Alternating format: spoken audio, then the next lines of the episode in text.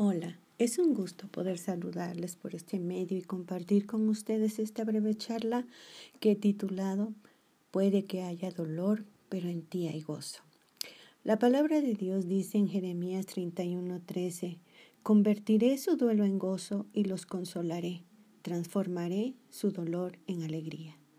Y en Juan 16, 20 al 22 leemos, Ciertamente les aseguro que ustedes llorarán de dolor mientras que el mundo se alegrará. Se pondrán tristes, pero su tristeza se convertirá en alegría.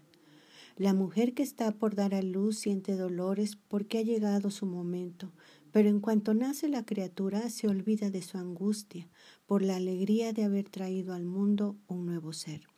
Lo mismo les pasa a ustedes. Ahora están tristes, pero cuando vuelva a verlos se alegrarán y nadie les va a quitar esa alegría.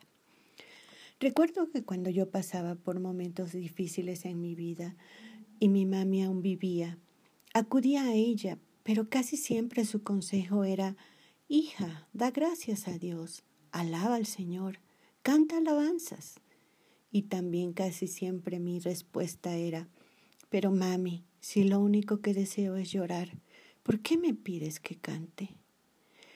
Hoy que también mi suegra ha fallecido, lo que mis hijos recuerdan de ella es que siempre cantaba. Sí, fuera cual fuera la situación, ellas cantaban, daban gracias a Dios.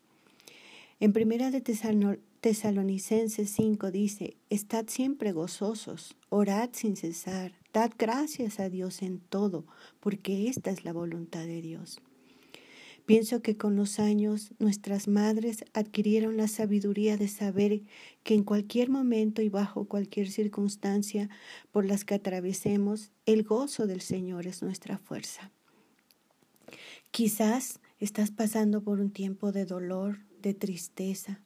Tal vez has perdido tu trabajo o quizás la tranquilidad y armonía en tu hogar se está perdiendo o la angustia de tener un enfermo en casa y no saber lo que pasará o por haber perdido un ser querido.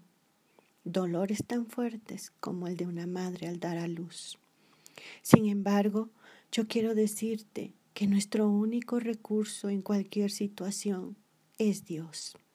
Él ha prometido, como leíamos, que convertirá nuestro duelo en gozo, que nuestra tristeza se convertirá en alegría, Dice Juan 16, 22, ahora están tristes, pero cuando vuelva a verlos se alegrarán y nadie les va a quitar esa alegría.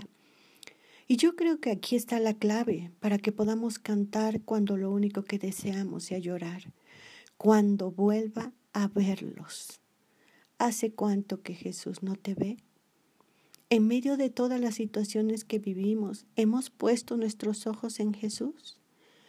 Cuando hacemos esto, no que el dolor desaparezca, sino que al enfocarnos algo que va más allá de lo que podemos ver, producirá esperanza y gozo en nuestro corazón. Como la madre al dar a luz se olvida del dolor al ver a su bebé que ha nacido.